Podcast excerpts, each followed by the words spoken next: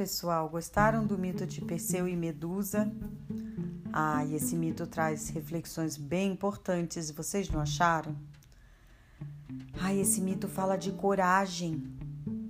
O mito conta o quanto que Perseu precisou descobrir a sua coragem para poder enfrentar primeiro a Medusa, depois enfrentar um dragão monstruoso e salvar Andrômeda, seu grande amor.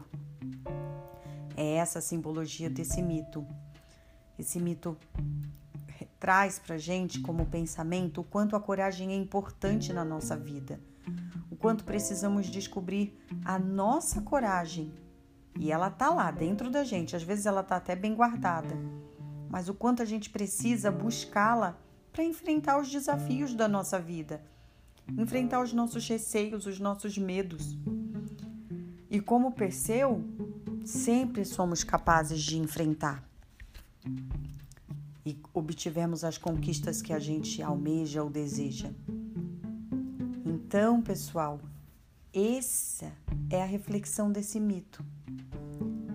Ele quer contar pra gente o quanto que temos que ser corajosos e o quanto temos coragem dentro da gente. Espero que vocês tenham gostado. Outra coisa que eu queria falar para vocês, deixar aqui como meu depoimento de leitora de mitos, é que foi um prazer muito grande poder toda semana compartilhar com vocês uma história. Espero que vocês, tanto quanto eu, tenham gostado, tenham se encantado e apreciado todos os mitos que foram contados. Hoje foi o nosso último mito dessa coletânea.